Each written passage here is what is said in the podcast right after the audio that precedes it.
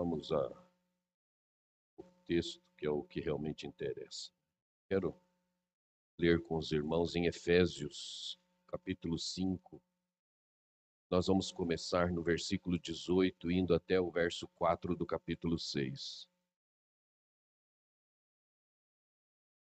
Efésios 5, nós vamos começar no verso 18.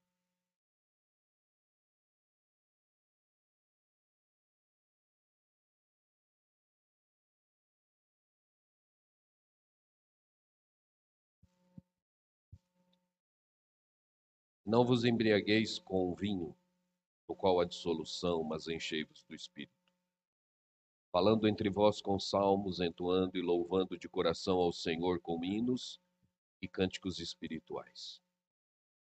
Dando sempre graças por tudo a nosso Deus e Pai, em nome de nosso Senhor Jesus Cristo, sujeitando-vos uns aos outros no temor de Cristo. As mulheres sejam submissas ao seu próprio marido como ao Senhor, porque o marido é o cabeça da mulher, como também Cristo é o cabeça da igreja, sendo este mesmo o salvador do corpo. Como, porém, a igreja está sujeita a Cristo, assim também as mulheres sejam em tudo submissas ao seu marido. Maridos, amai vossa mulher, como também Cristo amou a igreja, e a si mesmo se entregou por ela para que a santificasse, tendo-a purificado por meio da lavagem de água pela palavra, para apresentar a si mesmo igreja gloriosa, sem mácula, nem ruga, nem coisa semelhante, porém santa e sem defeito.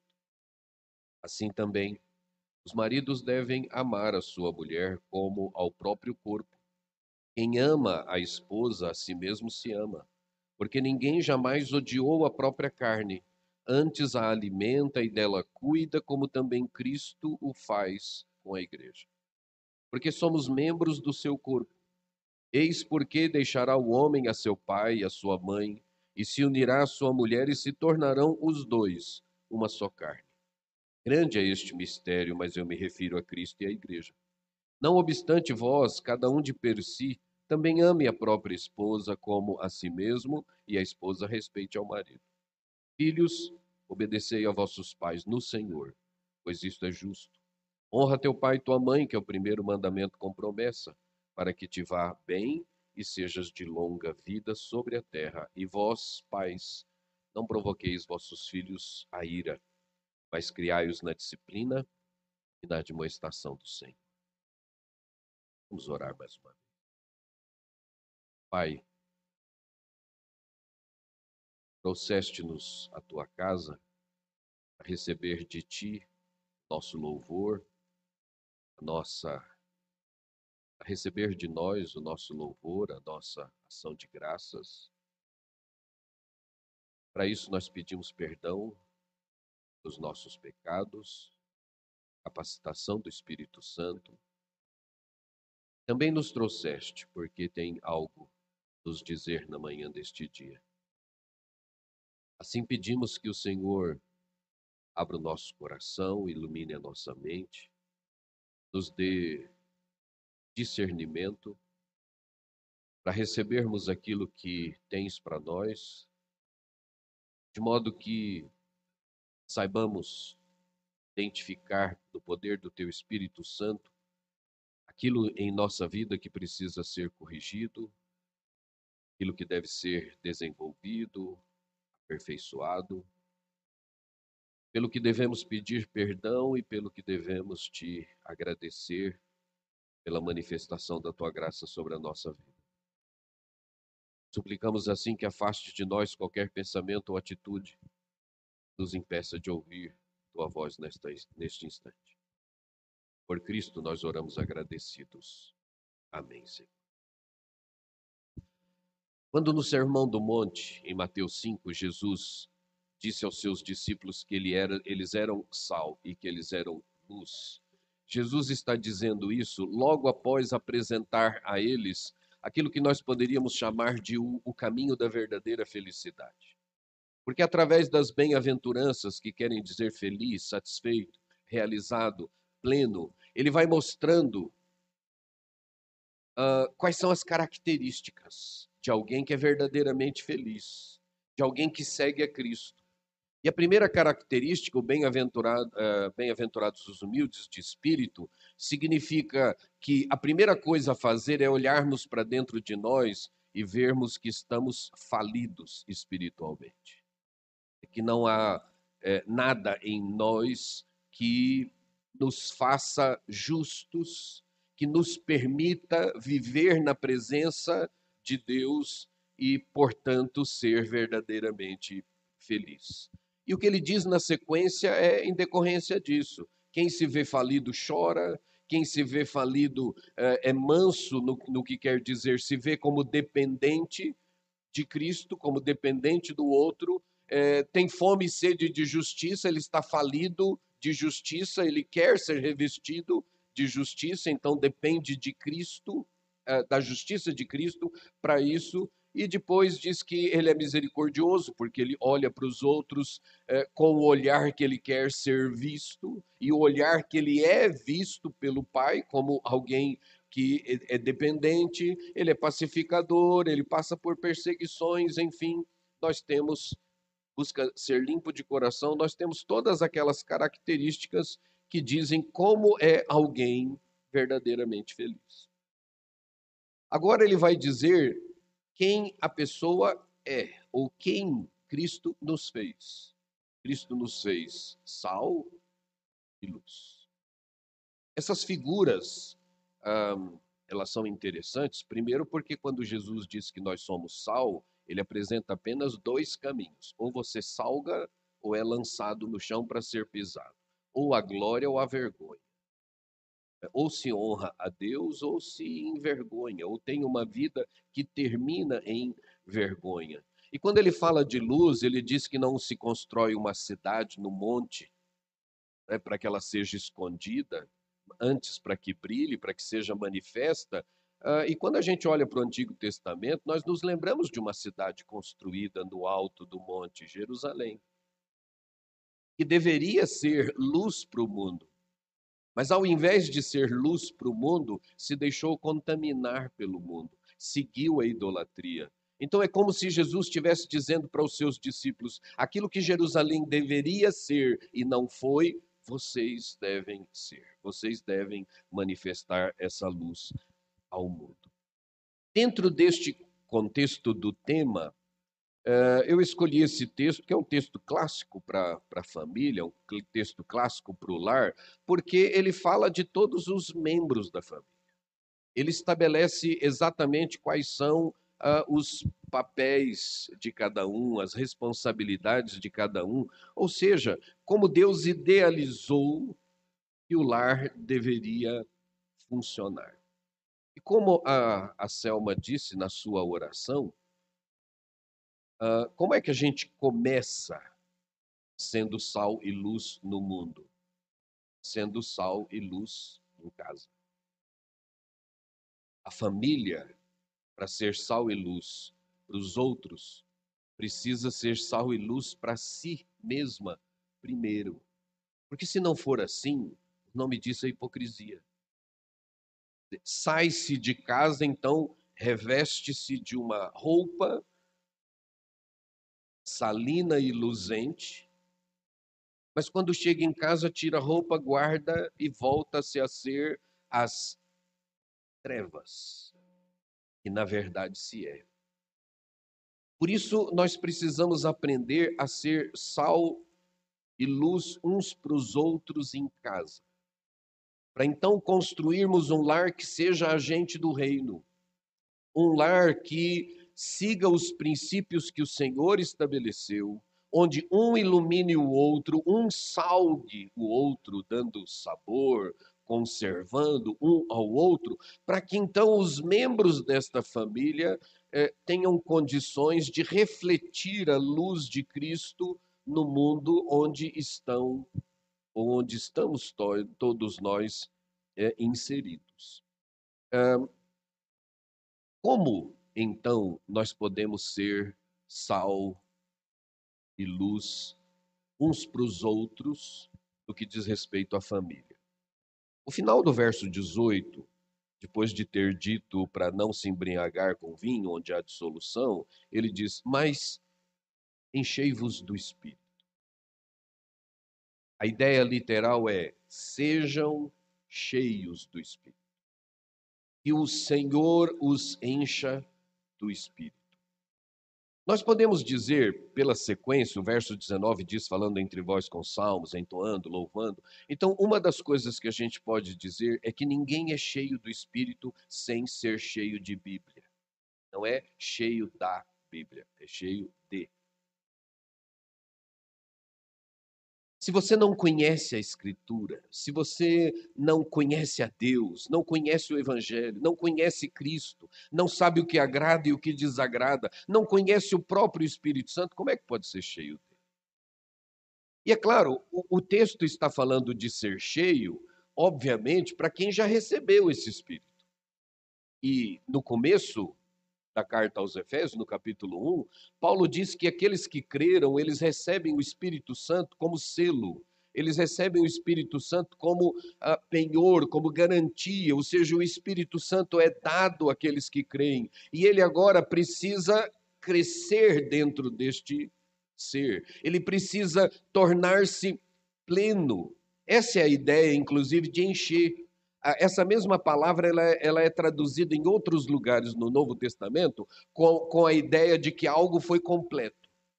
Uma carreira foi completa, uma tarefa foi completa. Então, é estar completo do Espírito Santo, pleno. É, é ter o Espírito Santo agindo em todo o ser, em todas as áreas da vida, comandando absolutamente tudo, estabelecendo quais são os valores que devem dirigir a vida.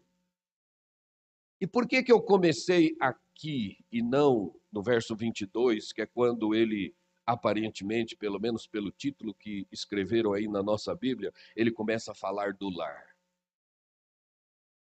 Porque, sobre o meu ponto de vista,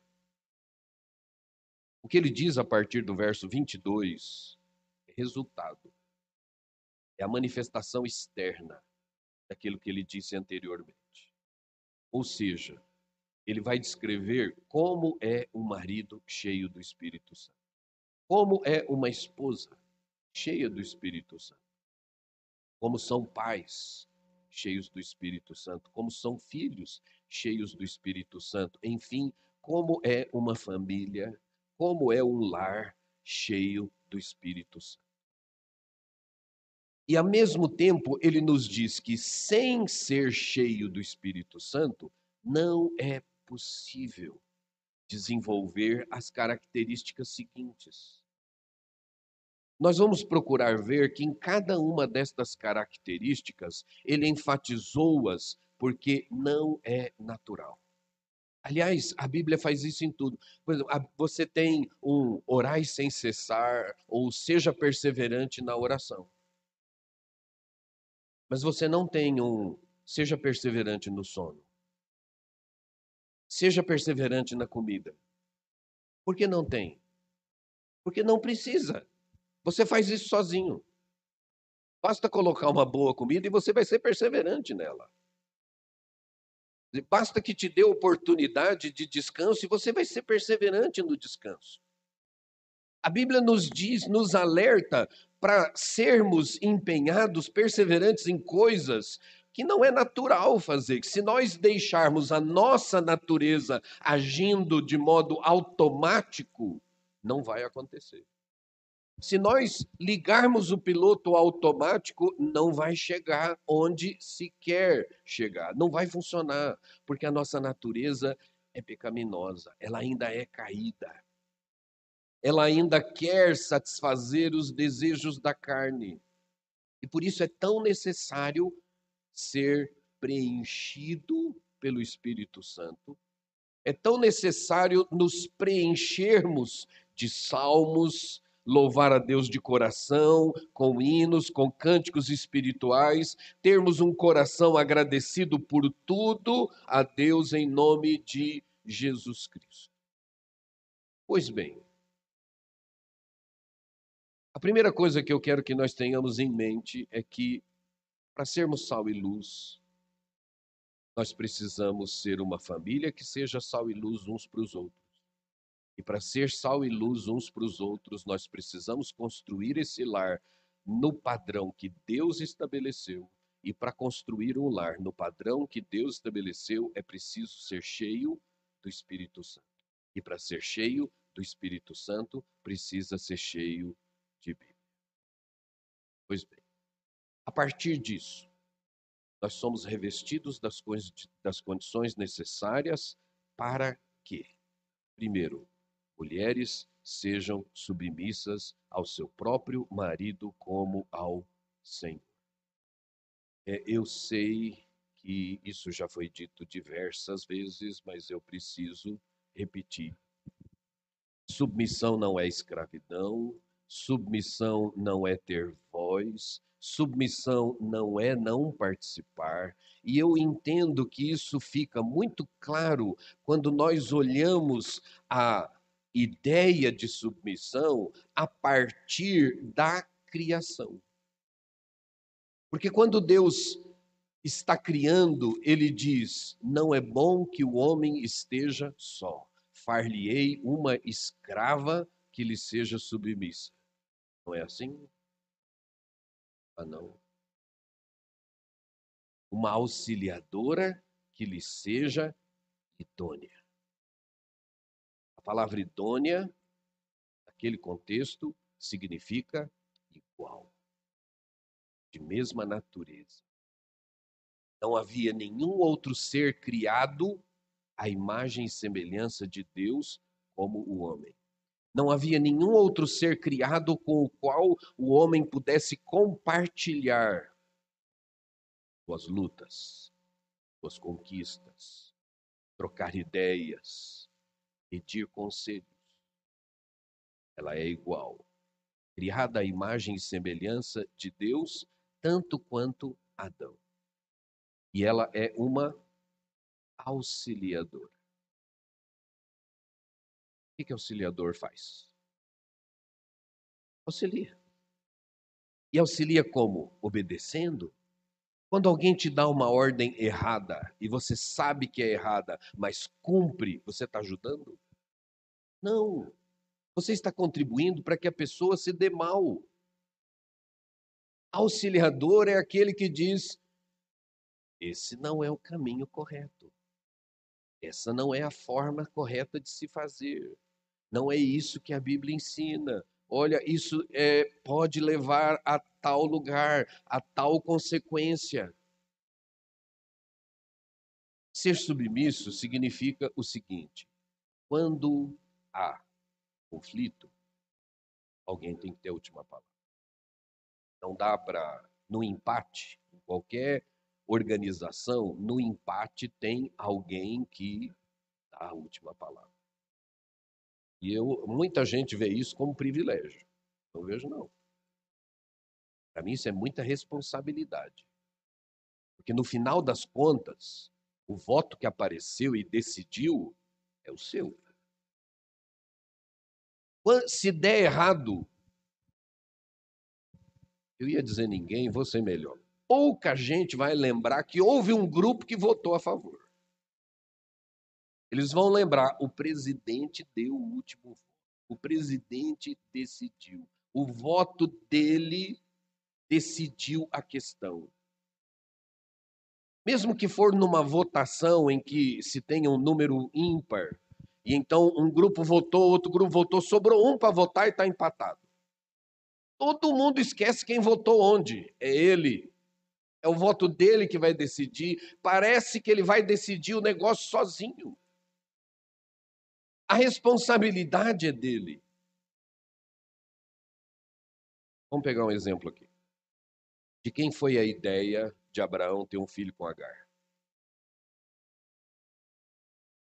De Sara. Ela deu a ideia.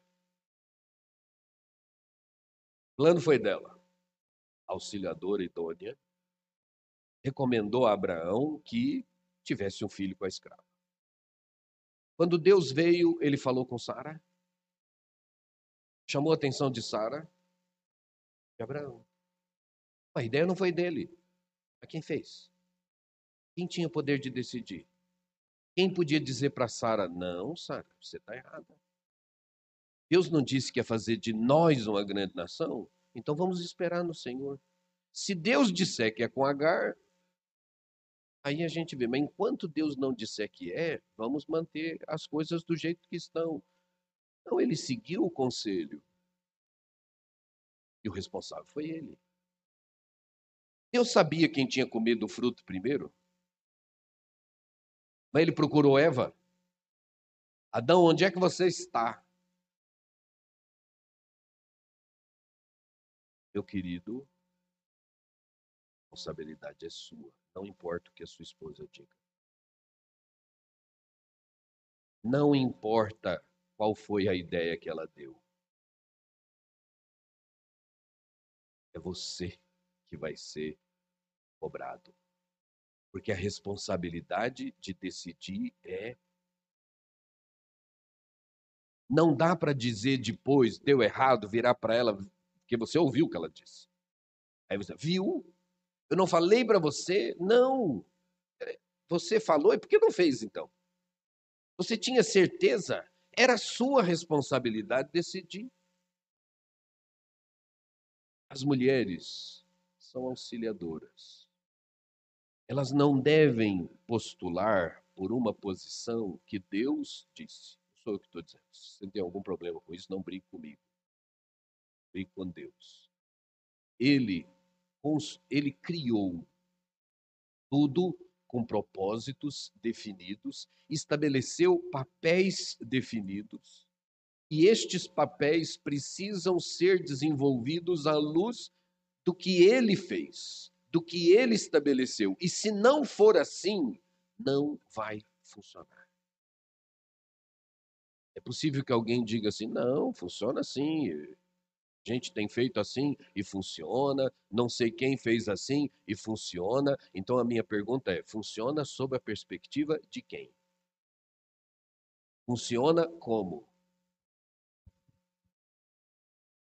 Nós podemos fazer coisas erradas e atingir o objetivo que nós tínhamos, e então dizer que funcionou.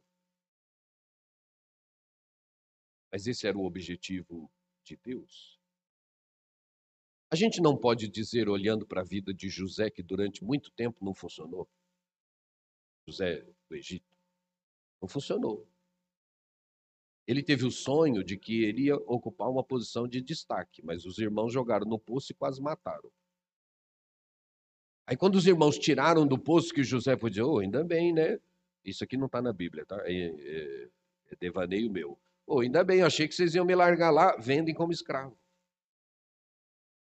Quando ele chega lá, Potifar compra e ele começa a ser, vai crescendo dentro da casa de Potifar, ele diz: Ah, agora sim. Aí a mulher de Potifar arma toda aquela para ela, ele diz para ele, né, não, eu vou ser justo e nada vai acontecer, e foi parar na cadeia.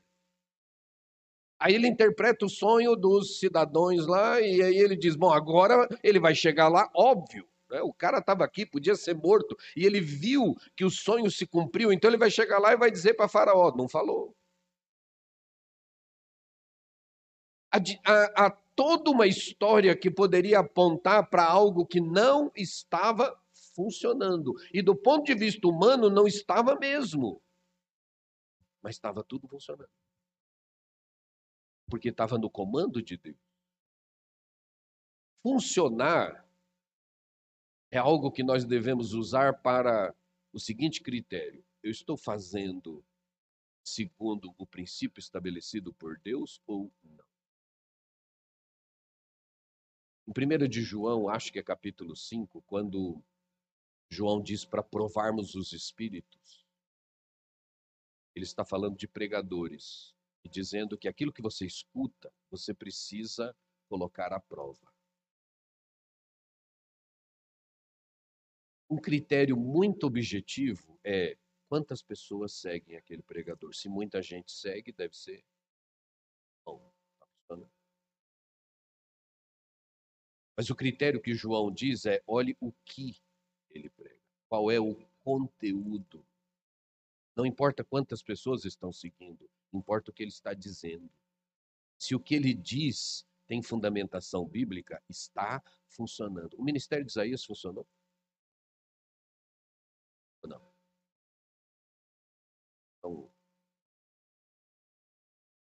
Funcionou. Mas ele disse: quem criou na nossa pregação? Do ponto de vista humano, foi um fracasso. Mas ele cumpriu o que Deus ordenou. Os nossos critérios de está funcionando não são os critérios de Deus. Por isso, quando você diz que algo está funcionando, mas está fora do padrão da Escritura, você está enganado. Não está funcionando. E uma hora, o não funcionamento adequado das coisas vai aparecer. Uma hora, o fruto daquilo que se está plantando surge. Um lar, uma família que é sal e luz no mundo, tem uma esposa que é auxiliadora, tem uma esposa que sabe qual é o papel que Deus lhe deu, tem uma esposa que, como diz um, o verso, o final do verso 33, respeita ou honra o marido. Provérbios 31 fala de uma mulher que trabalha, trabalha, trabalha, mas quem recebe a honra? Quem senta junto dos príncipes? Quem é que aparece? E ela não está incomodada com E o seu marido a louva.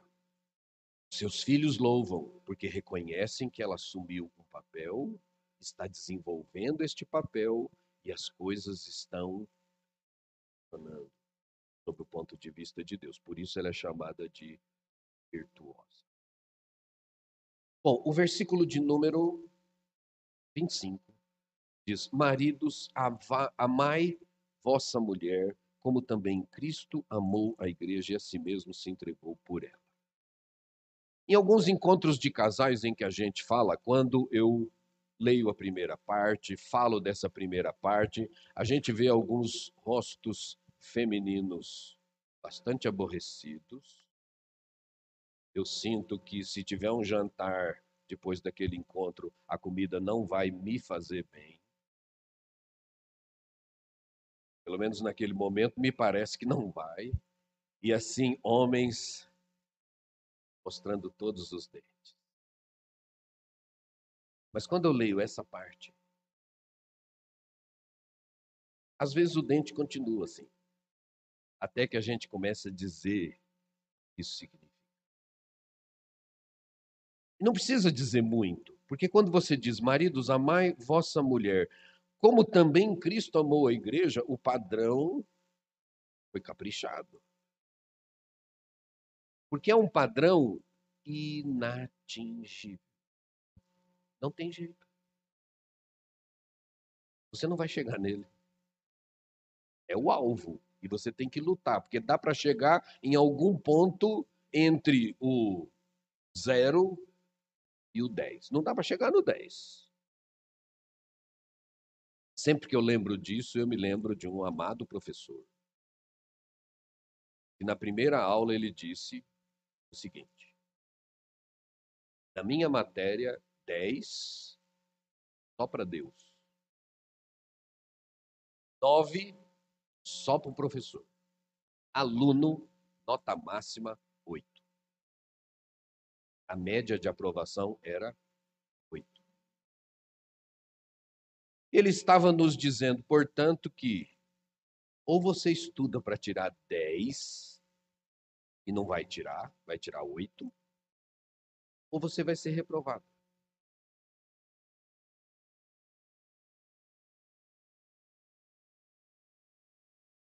O 10 é amar a esposa como Cristo amou a igreja. Não vai dar. Mas dá para tirar a nota para passar. Se você for cheio do Espírito Santo, for usado pelo Espírito Santo, se aplicar para amar a esposa como Cristo amou a igreja, você chega a um nível aceitável. Como foi o amor de Cristo pela igreja? Escravizante. Sacrificial. Ele se deu. Deixa eu dizer uma coisa aqui. Ele se deu para uma igreja boa, não foi? Gente joia. Toda a vida. Dá uma olhadinha nos discípulos. Se a gente fosse estabelecer Jesus como professor e os discípulos como aluno, na prova final eles foram reprovados. Jesus disse que ia morrer e ia ressuscitar. No dia da ressurreição não tinha ninguém lá esperando ele sair. E quando alguém disse que ele saiu, duvidaram. E quando ele apareceu, acharam que não era ele. Reprovados. Mas teve segunda época recuperação, sei lá como é que chama esse trem agora. Jesus aparece para ele, mostra que é ele. E os discípulos, junto com Pedro, dizem o quê? Vou pescar. Provou de. Sabe quando é que os discípulos. Aí, prova final, hein? Última chance. Última chance. Atos 1, Jesus aparece para eles. Aí eles viram e dizem assim: Senhor, é agora que o Senhor vai restaurar o reino. Reprovou outra vez, na última chance. Só são aprovados no conselho de classe. Jesus tem que arredondar a nota deles para passar, senão, senão não vai.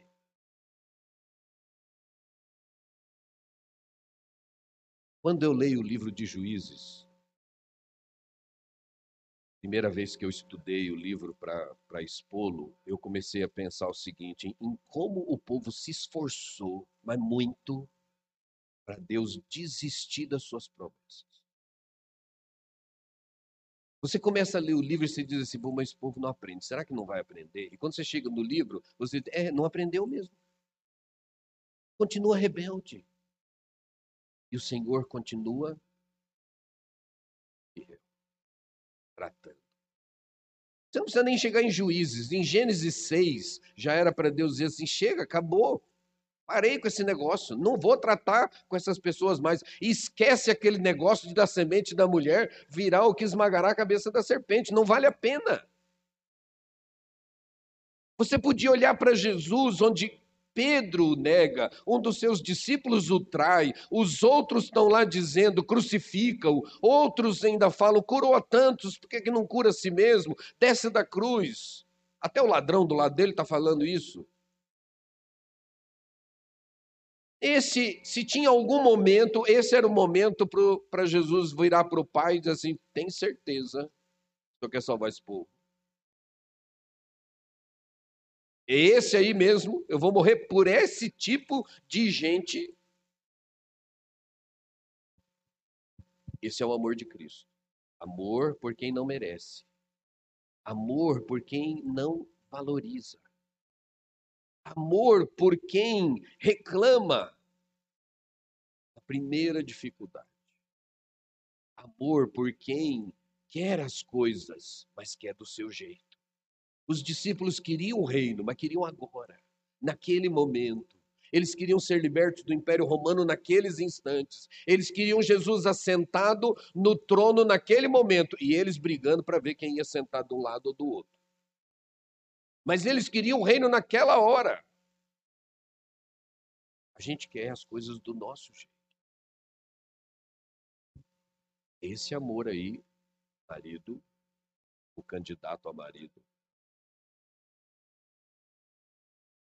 que Deus disse que um homem cheio do Espírito Santo, um homem que é sal e luz do mundo, precisa ter. Um amor que se dá, um amor que busca a pureza, um amor que busca cuidado, proteção, um amor que revela negação em prol de alguém. E um amor, porque tudo isso Cristo fez para presentejo, ele diz no verso 26, para que a santificasse, tendo purificado por meio da lavagem da água pela palavra, para apresentar a si mesmo igreja gloriosa, sem mácula, nem ruga, nem coisa semelhante, porém santa e sem defeito. E em outros momentos a Bíblia diz que Cristo apresenta a igreja ao Pai. Diz: está aqui os que o Senhor me deu, os que o Senhor me mandou salvar, aqueles que o Senhor ordenou que eu me entregasse por eles, estão aqui. É para é o Senhor. Acima de tudo, é para a glória do Senhor. Jesus ah, Paulo não está defendendo uma idolatria do cônjuge. Ele não está dizendo para viver em função de alguém, idolatrando alguém, buscando a glória de alguém, mas ele está dizendo que tudo isso é feito para a sua própria glória, como Deus. Um lar segundo Deus de ser um lar feliz. Mas o objetivo não é isso. Isso é resultado, consequência. O objetivo é a glória do Senhor. O objetivo é cumprir o propósito do Senhor para a nossa vida, para a vida do lar, para a vida da família, vida da esposa, do marido, para a vida daqueles que estão inseridos naquele ambiente, de modo que eles cumpram o seu papel de sal e luz um para o outro. Porque já nessa relação, o que, que a gente vê? Que uma esposa com um marido que ama desse jeito, tem dificuldade de ser submissa. Só se tiver. Bom, só se tiver, não. Né? Tem é, problema. Porque o Senhor nos ama assim e a gente tem, tem dificuldade de ser submisso a Ele. Né? Então, eu vou reformular minha frase. Uma mulher que tem um marido como esse tem menos dificuldade para ser submissa porque ela sabe que ele sempre quer o melhor. Que quando ele errar, não é de propósito. Não é porque é ruim. Pois é. Mas... É porque ele está tentando acertar. Ele está fazendo por amor. E ele tem que amar como Jesus, mas ele não é Jesus. Ele não acerta como Jesus. Todas. Às vezes ele erra, querendo acertar. Um marido que tem uma esposa auxiliadora idônea tem menos dificuldade em amá-la. E o que eu quero dizer com isso? Que quando cada um assume o seu papel, você é sal e luz do outro. Você contribui, porque você mostra o que a plenitude do Espírito Santo está fazendo em você. E isso testemunha ao outro que se a plenitude do Espírito Santo está habilitando o marido a amar a esposa desse jeito, então ela pode crer que a plenitude do Espírito Santo vai fazê-la ser submissa como deve ser, ser a auxiliadora que deve ser. Da mesma forma, o marido olhando para a esposa e vendo aquilo que a plenitude do Espírito Santo tem feito na vida dela, dirá ou será levado a crer que esse mesmo Espírito Santo também pode habilitá-lo a essa tarefa tão difícil. E ela não é difícil porque é difícil amar alguém. Não é por causa da pessoa. É por minha causa. Não é por causa dos defeitos do outro. É por causa dos meus defeitos. Nós temos dificuldade em amar. Porque o amor que a gente aprendeu no mundo é um amor egoísta. Segundo o mundo, por que, que pessoas se casam? Para que, que elas se casam? Viu? Isso não é fim. Porque se você não consegue ser feliz, o que, que você faz? Com esse aqui não está dando certo. Também não funcionou muito bem, não. Ele, ele, e agora já não, nem, nem casa e divorcia. Faz um test drive primeiro, vê se é, não... Por que, que não funciona? Eu estou olhando para mim. O quanto aquela pessoa pode me satisfazer. O quanto ela pode me fazer feliz. E aí então, enquanto ela me faz feliz, eu digo, eu. Quando ela para de me fazer feliz, e a culpa não é dela, é minha. Eu é que parei de me satisfazer naquilo que nessa pessoa me trazia felicidade. Aí eu digo, o amor acabou. Ele continua igualzinho. Nunca foi por ela, sempre foi por você. Você disse que acabou o amor, mas não acabou o amor. Acabou o prazer. Acabou o interesse. Acabou o benefício que você recebia daquela relação. Isso serve para casamento, para amizade, para tudo. Qualquer relacionamento interpessoal. Porque o foco sou eu. Mas isso não é amor. Amor, quando eu busco bem-estar, mas essa é a finalidade do casamento? A finalidade do casamento é a glória do Senhor. Isso é resultado. Se eu glorifico a Deus nas minhas ações, eu vou trazer felicidade a quem ama o Senhor. E para todo mundo também não. Tem gente que vai se incomodar com o meu comportamento porque ele não ama o Senhor. Mas quando nós estamos falando de um relacionamento entre duas pessoas que estão buscando se encher do Espírito Santo, elas vão se satisfazer, porque elas se satisfazem antes em Deus. Lembre de uma coisa: você foi criado à imagem e semelhança de Deus. Tudo que Deus diz para ser feito é expressão do caráter dele. São coisas que agradam a Ele. Se você foi criado à imagem e semelhança dele, então o que agrada a Ele deveria agradar você. Porque você é a imagem e semelhança dele. Por que, que não agrada? Por causa da natureza pecaminosa que passou a fazer parte da sua natureza por causa do pecado. E é por isso que Paulo diz que há uma luta porque no interior está sujeito à lei de Deus, mas no exterior ainda sente o poder das leis, da lei do pecado. O bem que quero fazer não faço, o mal que não quero está sempre diante de mim. Então, essa batalha, ele pergunta quem me livrará do corpo dessa morte, essa luta contra a natureza pecaminosa está presente. E por isso, por vezes, nós desagradamos daquilo que agrada a Deus. Acontece que a nossa natureza, natureza mesmo, é a imagem de Deus. Então, só vai nos satisfazer de verdade aquilo que satisfaz a Deus. Quando eu me alegro no Senhor, eu vou me alegrar nas coisas.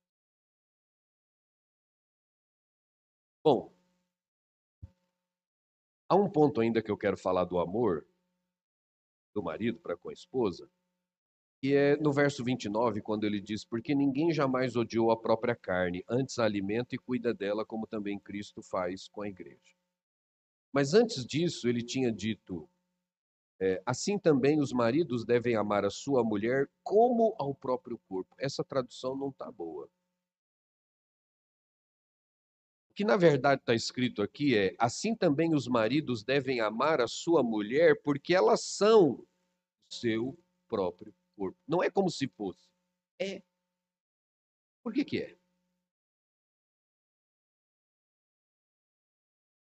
Porque é uma só carne. O que, que isso quer dizer?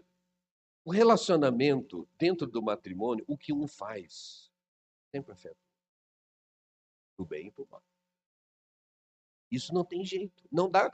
Você pode decidir, ó, um casalzinho lá, né, um homem e uma mulher, eles vão se casar. Vai propor casamento. Então eles sentam e dizem, ó, nós vamos casar, mas é o seguinte. Essa parte da casa é sua, é o seu território. Essa parte da casa é o meu território. essa conta é sua, essa conta é minha, isso é seu, isso é meu, isso assim, e você vai dizer, e tudo divididinho. Você tem sua vida, eu tenho a minha, e isso vai funcionar.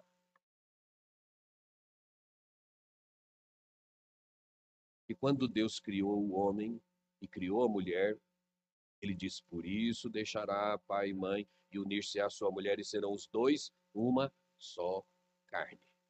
Duas pessoas se transformam em uma. Isso é comunhão física, isso é comunhão espiritual, isso é comunhão de vida. É uma vida só agora. Mesmo que separou tudo isso, está tudo separadinho. Aí vamos dizer, o marido fez uma bobagem do tamanho do mundo. E então os vizinhos vão comentar e eles não vão dizer Benedito, tem ninguém que chama Benedito. O Benedito fez tal coisa. Não. Eles vão dizer, o marido da Cesefreda, também não tem ninguém com esse nome. Escolhi bem. O marido da Cesefreda fez. Tem jeito de não afetar? As pessoas não vão dizer fulano fez, vão dizer foi o marido da fulana, foi a mulher do fulano. É uma só carne, você querendo ou não. Tudo aquilo que é feito afeta, não são duas vidas distintas mais. E por isso ele está dizendo: quando o marido ama a esposa, ele está amando ele mesmo, ele está amando a sua própria carne. Ele deveria ver isso e ele diz no final né, do verso 28, quem ama a esposa a si mesmo se ama, ele deveria ver isso, inclusive, como um amor pela sua melhor parte dentro dessa união, a melhor parte é ela. E por isso eu devo amá-la assim, dentro do padrão que o Senhor estabeleceu. Bom, o capítulo 6, é a nossa última parte, é, eu quero começar pelo verso 4, depois a gente volta nos versos anteriores. Porque um lar que é sal e luz para si e, consequentemente, para o mundo, tem uma esposa que é auxiliadora idônea, que honra, respeita seu marido, faz com que ele seja o cabeça do seu lar, se ele não for naturalmente, e tem um marido que ama sua esposa como Cristo amou a igreja e a vê como sendo mesmo já ia cometer o erro que eu critiquei. E a ver como é sua carne, como ela é, parte dele. Mas agora o texto fala dos pais. E quando há filhos? Vós, pais, não provoqueis vossos filhos a ira, mas criai-os na disciplina e na admoestação do Senhor. Existem, existem diversas formas, diversas teorias para se entender não provoqueis vossos filhos aí.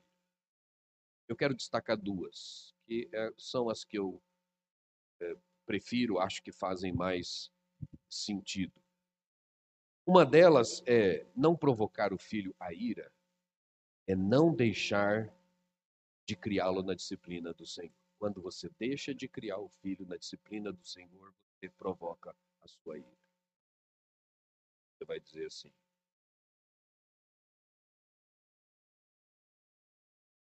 Deixa o filho fazer o que quiser para ver como ele é feliz. Ele vai dizer: Ah, aquela vizinha ali é chata. Não deixa os filhos dele fazer. Minha mãe não, meu pai não. Sabe que uma hora ele vai acordar para a vida? E na hora que ele acordar para a vida, que pode ser lá diante do Senhor só.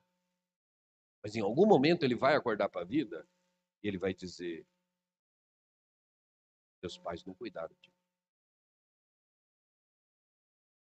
Eles não me corrigiram. Isso vai provocar ainda. Mas a outra forma, que eu também acho própria, é estabelecer regra sem sentido. Só para mostrar quem manda é estabelecer normas, regras, impor condições. É, não é que eles não são capazes de entender, porque criança é capaz de entender bem pouca coisa.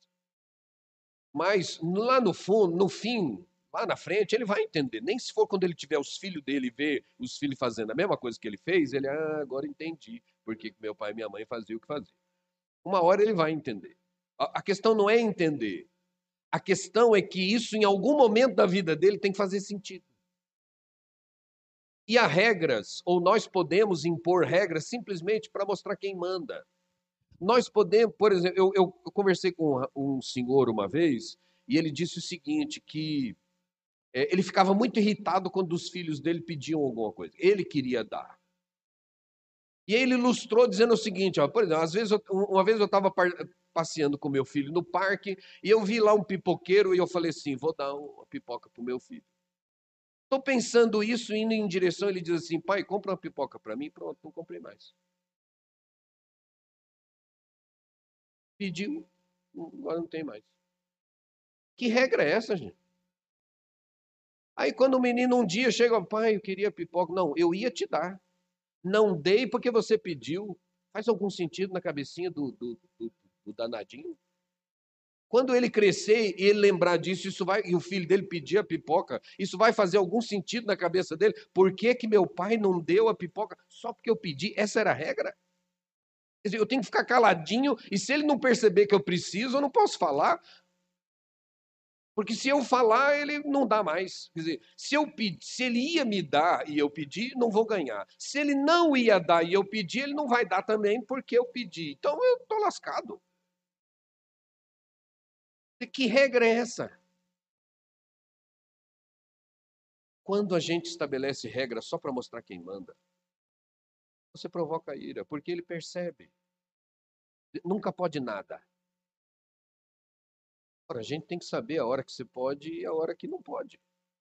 E na hora que pode, pode ser que você não queira, que você prefira que ele não faça, mas pode. Então essa é a hora de deixar. Porque vai ter uma hora que não vai poder, não vai poder mesmo. E você não pode abrir mão. Agora, se você não abre mão onde podia abrir, na hora que não pode, aí não pode também, aí nunca pode. Dizer, só pode quando a coisa é explícita. Quando o filho, pai, posso lavar a louça? Pode. Posso limpar a casa? Posso estudar para a prova? Posso tirar 10? Ele só pode pedir o que é. Não precisava? Porque qualquer outra coisa que ele peça é não. E vejam, na sequência ele diz: ao contrário de provocar a ira, crie na disciplina do Senhor e na admoestação do Senhor. Como é que a gente faz isso em linhas gerais? Ensinando o que a Bíblia ensina. Não é o que você gosta ou o que você não gosta. Não são suas preferências. É a Bíblia diz. É isso que ele precisa aprender. Ele não é servo seu. Tem que ser criado para ser servo de Deus. E ele tem que respeitar você porque Deus mandou ele te respeitar. Já já a gente fala disso.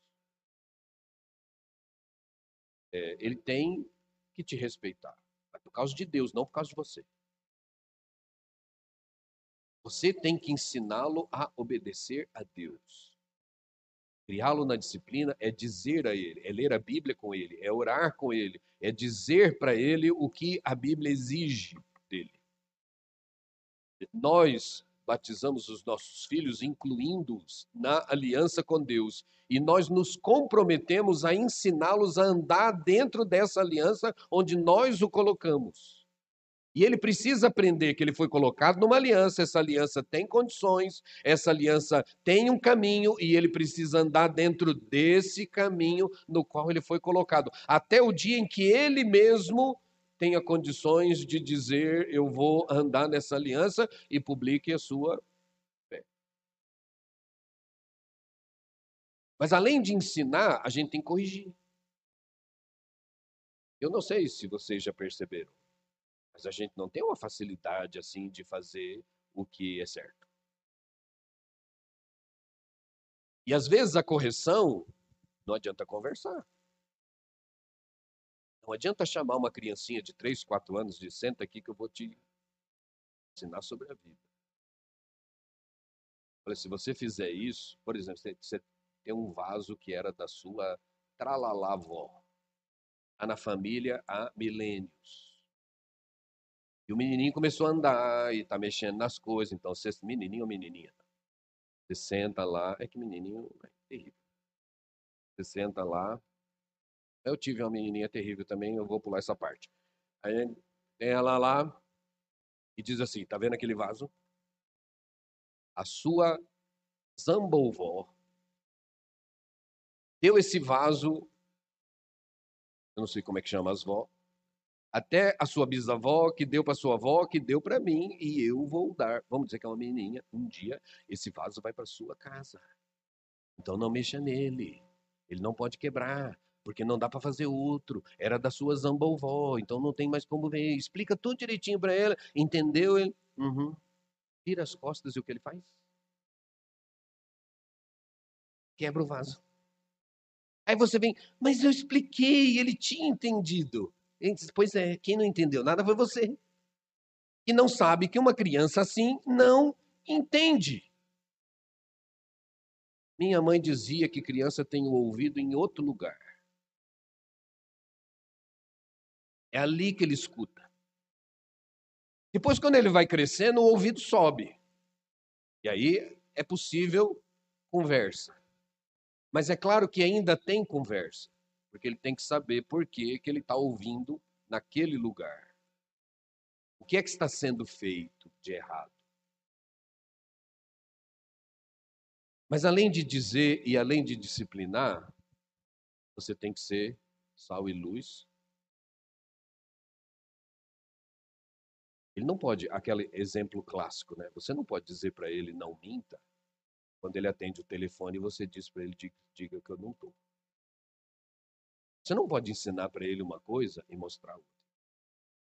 Inclusive porque algumas crianças são muito sinceras.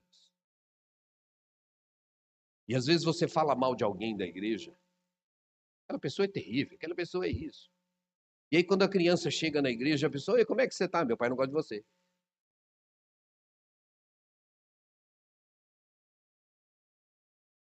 Você é muito briguento. Então, além da sinceridade, ela vai perceber hipocrisia. E, na melhor das hipóteses, o raciocínio dela vai ser o seguinte: enquanto eu sou criança, eu não posso mentir. Quando eu crescer igual meu pai, aí eu posso mentir. Enquanto eu sou criança, eu preciso ir na igreja. Meu pai manda eu ir para a igreja, minha mãe manda eu ir para a igreja. Ele vai de vez em quando, vai eu, ele vai. Mas quando eu crescer, aí eu não preciso ir mais. Posso parar, porque ele é grande, ele não vai. Então eu tenho que ir porque eu sou pequeno. Se você está passando uma mensagem para ele, que eu imagino que você não quer, mas o seu comportamento está falando muito mais alto a ele do que as palavras. Você está dizendo para ele, é importante você fazer isso, mas lá ele está olhando assim, é importante para mim, né? Aí ele não faz. Por que, que é importante para mim e ele não faz? E por fim, a gente ainda tem que levar em consideração quais são as influências. Porque você pode ensinar o certo, você pode corrigir quando faz errado, você pode dar o bom exemplo, mas ele pode estar recebendo má influência de algum outro meio. E no tempo da minha mãe isso era muito simples. Começava a anoitecer, a gente brincava no, no, no terreno assim do lado de casa, começava a anoitecer, minha mãe já gritava lá e falava: para dentro. E não vá ouse. E tinha que tomar banho, e você escutava os meninos brincando lá. Mãe, deixa eu ir brincar. Não. Não. Aquela pessoa você não vai andar, ali você não vai, ali você não vai. Hoje ficou mais difícil. Se você não deixa aí, eles vêm. Vem no WhatsApp, ataque raio, mais de jeito que tem de falar com as pessoas, né? Só usa esses dois, mas deve ter mais um, uns ocultos por aí, inclusive, né? Papai não saber que tem, é, onde conversam lá as suas coisas e recebem as influências, as más conversações corrompem.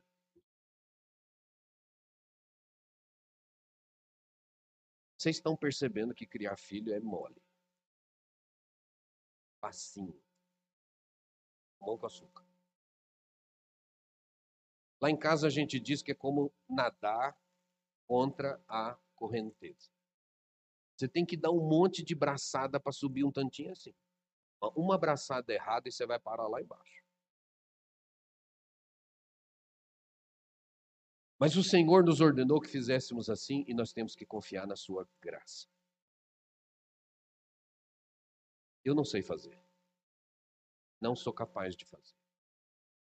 Só confiado na graça do Senhor eu posso ser quem Ele quer.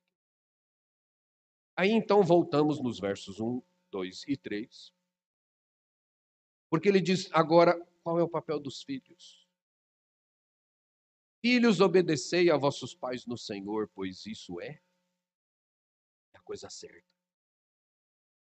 Independentemente de condições do que vai acontecer, do que vai deixar. Se você for obediente, então vai prolongar. A, vida, a, a Bíblia faz diversas promessas. Ela diz que os dias serão prolongados. É, Salomão diz para que tenha anos de vida e paz, porque também adianta você viver um milhão e quinhentos mil anos de tormento.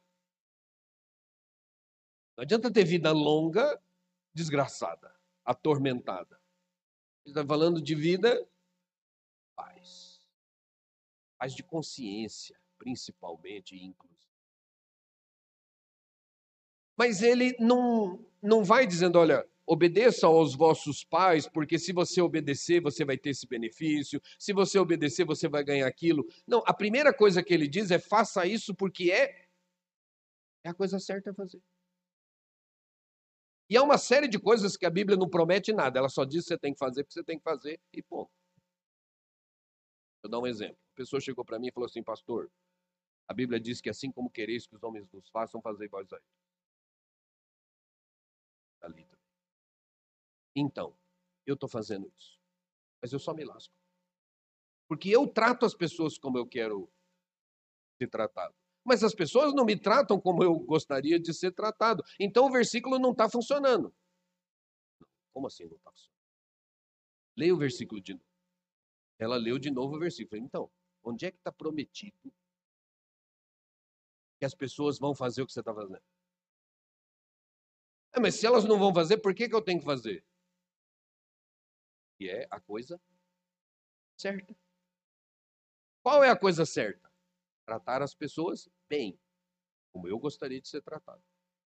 Não está escrito, trate as pessoas como você gostaria de ser tratado e elas te tratarão como você quer ser tratado. Essa, essa segunda parte do versículo é apócrifa, ela não existe. A Bíblia nos ensina a fazer coisas e faz promessas, mas não é por causa das promessas que a gente tem que fazer, é porque é a coisa certa a fazer. É como aquilo que nós dissemos há pouco: nós somos criados à imagem e semelhança de Deus então, aquilo que é certo para Deus é o que vai nos fazer bem, porque a nossa natureza é a, im a imagem da dele. Então, a primeira coisa que os filhos precisam saber e eles precisam aprender, e adivinha quem que tem que ensinar? Senhor? Quem? Se você não ensinar, quem vai ensinar? É a televisão? Os desenhos? A professora na escola? Dos vizinhos. É você que tem que ensinar. E ele tem que te obedecer. Ele tem que gostar de você e amar você é depois.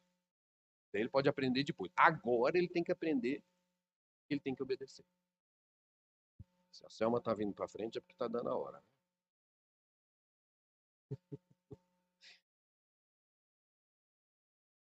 Ela falou que eu tinha o tempo necessário, vocês ouviram, né?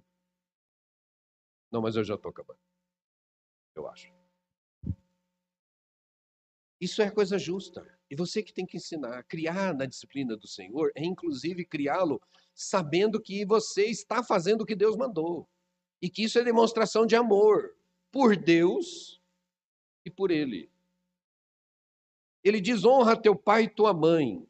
Depois de dizer que ele deve obedecer, aí diz: honra teu pai e tua mãe, que é o primeiro mandamento com promessa, para que te vá bem e sejas de longa vida sobre a terra. Só agora ele fala de resultados. Honrar envolve muita coisa.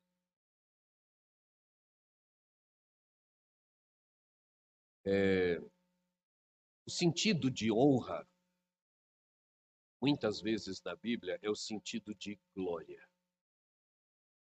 Quando você traz glória sobre a vida de alguém. Então, quando nós somos chamados a glorificar ao Senhor, nós estamos manifestando quão glorioso Deus é a outras pessoas. Quando filhos honram seus pais, eles estão manifestando a outras pessoas glória. Eles atribuem seus pais. Ou seja, seu comportamento não é um comportamento de obediência à frente dos olhos dos pais. É um comportamento de obediência em qualquer lugar porque ele tem consciência de que ele carrega o nome dos seus pais. E que o que ele fizer e trouxer vergonha para ele, trará vergonha para seus pais. E o que ele fizer e trouxer glória para ele, trará glória aos seus pais. Glória muito maior, muito mais do que ele imagina. Porque os pais se alegram muito mais nas conquistas dos filhos do que nas suas próprias.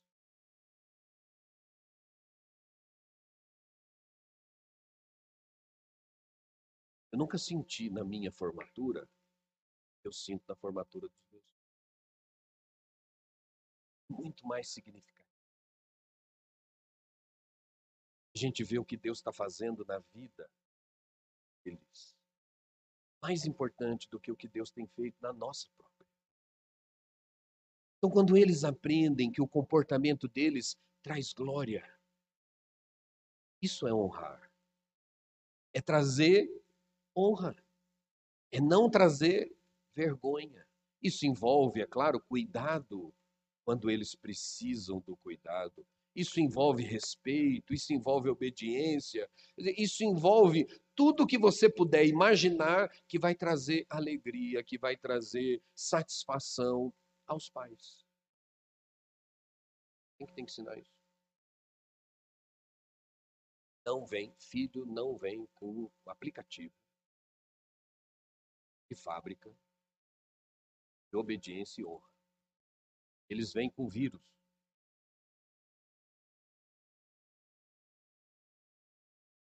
Você tem que baixar o antivírus, atualizá-lo a cada instante. Esse, esse vírus é mutante mais do que qualquer outro.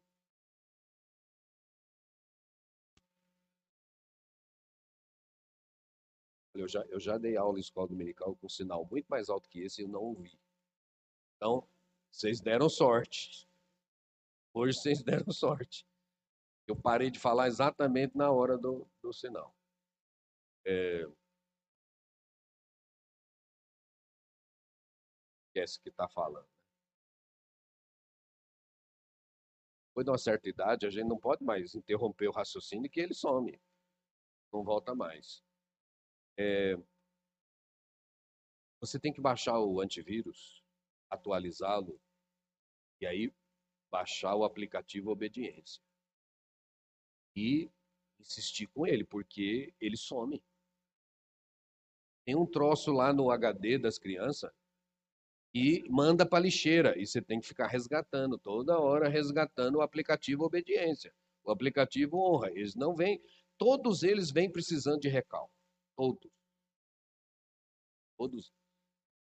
Porque nós nascemos precisando de recal e a gente precisa de recal até hoje. Ou você é obe obediente top. Na empresa, na escola, em tudo, você é. Parabéns para você. Eu não sou. Todos nós precisamos. É... Não. Não pode, não pode estabelecer um hoje. Não, precisa não. É... Eu quero tirar algumas lições aqui bem rápido. É... Primeiro, ser sal e luz não é opcional. Jesus não colocou, se vocês quiserem. Vós. Dentro disso, ou você é luz escondida, ou você é luz que reflete a luz de Cristo. Nós não temos luz própria. Nós refletimos. Nós fazemos o papel de holofote. A gente aponta para, não chama atenção para si. Não é um, nós não somos um painel de LED. A gente é um holofote. Isso não é opcional. Então, ou você faz isso direito, isso traz honra, ou você é, traz vergonha para si, os seus, para a igreja, no nome de Deus. E um dia eu e você vamos estar diante daquele que disse que nós somos sal e luz, prestando contas. Como nós fomos ou deixamos de ser? Como se deveria isso começa, isso vai ser no mundo. Você estuda, onde você trabalha, entre os seus vizinhos, no seu momento de lazer, qualquer pessoa com quem você tiver contato, vai ser deve ser sal e luz. Mas para ser nesses ambientes, você tem que ser primeiro ao seu. Você vai ser quando você identificar qual é o meu lugar nessa família, nesse momento. Sou o marido, eu sou a esposa, eu sou o pai, eu sou a mãe, eu sou o filho, quem eu sou nesse momento. Então, qual é o papel que eu tenho que desenvolver? Desenvolvendo esse papel, eu vou ser sal e luz para as pessoas com quem eu convivo em casa. E a partir daqui, eu vou ser sal e luz aqueles que estão a ordem é essa. Finalmente, sal e luz é cheio do Espírito Santo. É Ele que nos faz ser. Nós não temos forças em nós mesmos, nós não temos condições em nós. Só o Senhor pode nos capacitar a fazer aquilo que Ele nos chamou a fazer. Deus nos abençoe. Quero agradecer pelo convite, a oportunidade de voltar a essa igreja, a oportunidade de estar com os irmãos e a oportunidade de compartilhar um pouco daquilo que Deus tem